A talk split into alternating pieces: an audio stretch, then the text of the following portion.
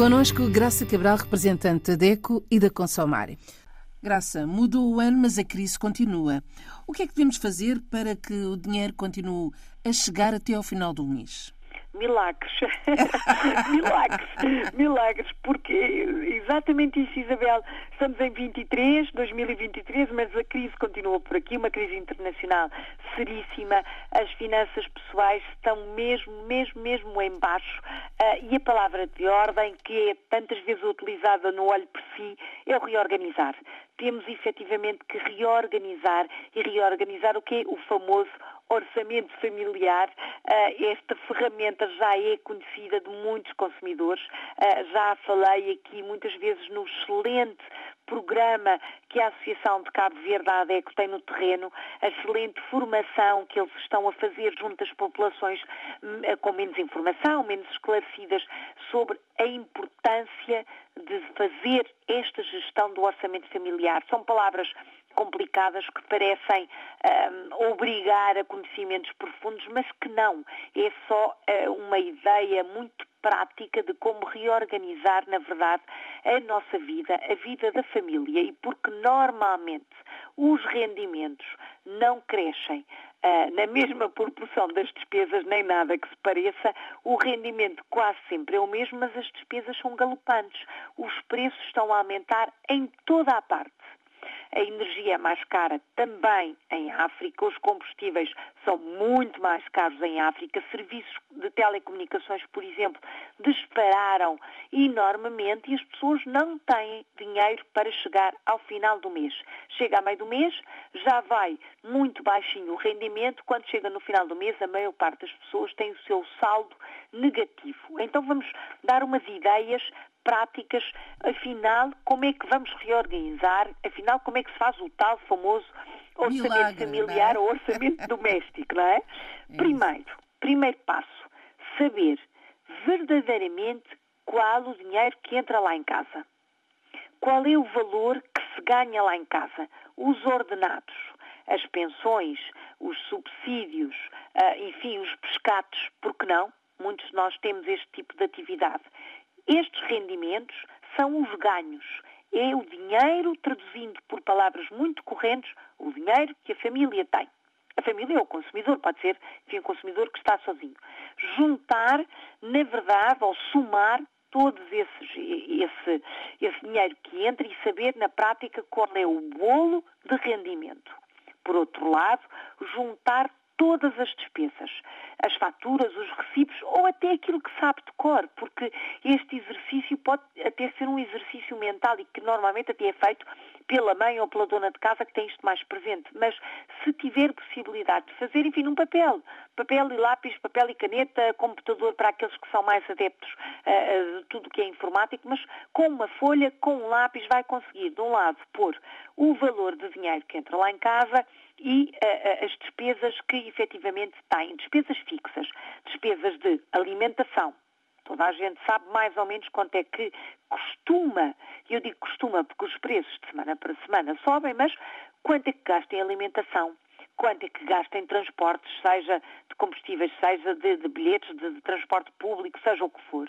Quanto é que gasta, por exemplo, de, de água, de luz, de gás, de telefone serviços públicos essenciais, quanto é que gasta de renda da casa ou de crédito à habitação, embora se saiba que a maioria dos consumidores ainda tem casa arrendada ou está a descontar para cooperativas de habitação.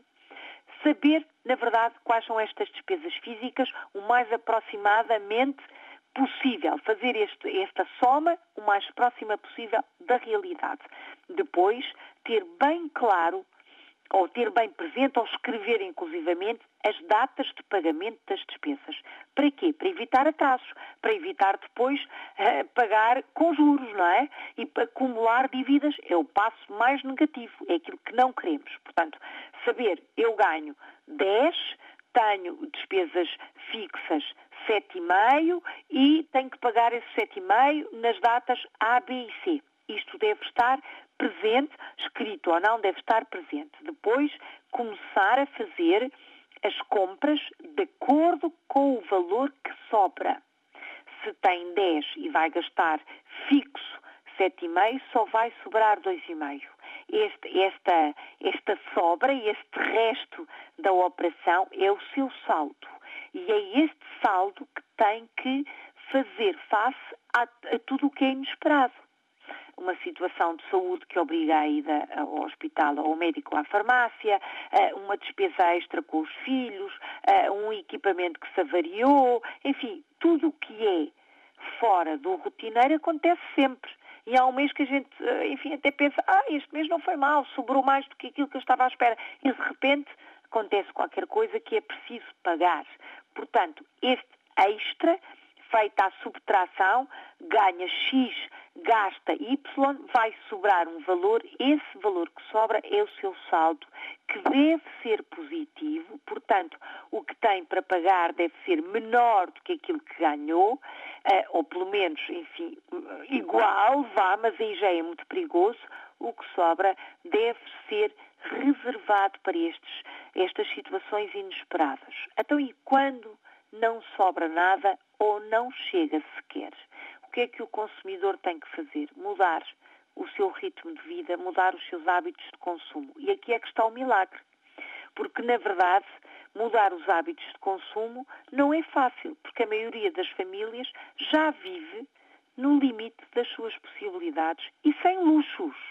Nós estamos a falar de consumidores que gastam por gastar.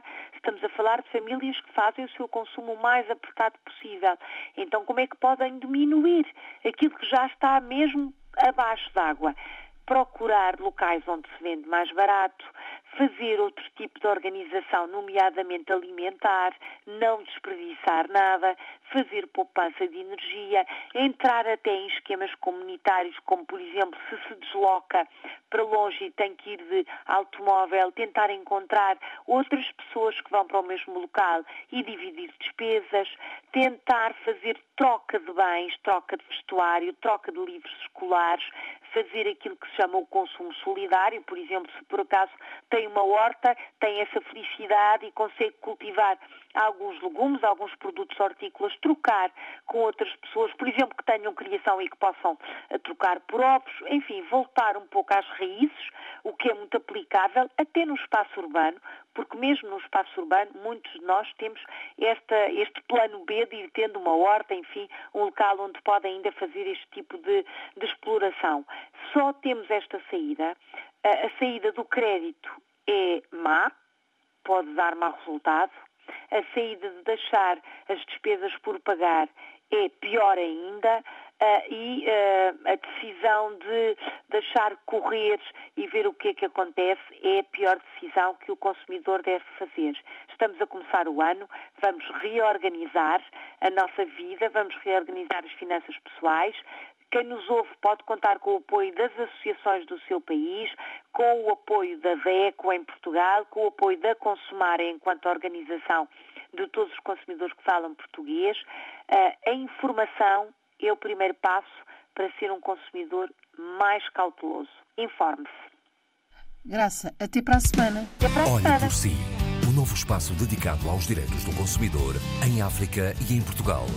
Coloque as suas dúvidas enviando o e-mail para o correio eletrónico olheporsi.rtp.pt e ouça as respostas na RDP África à segunda-feira, depois da uma da tarde.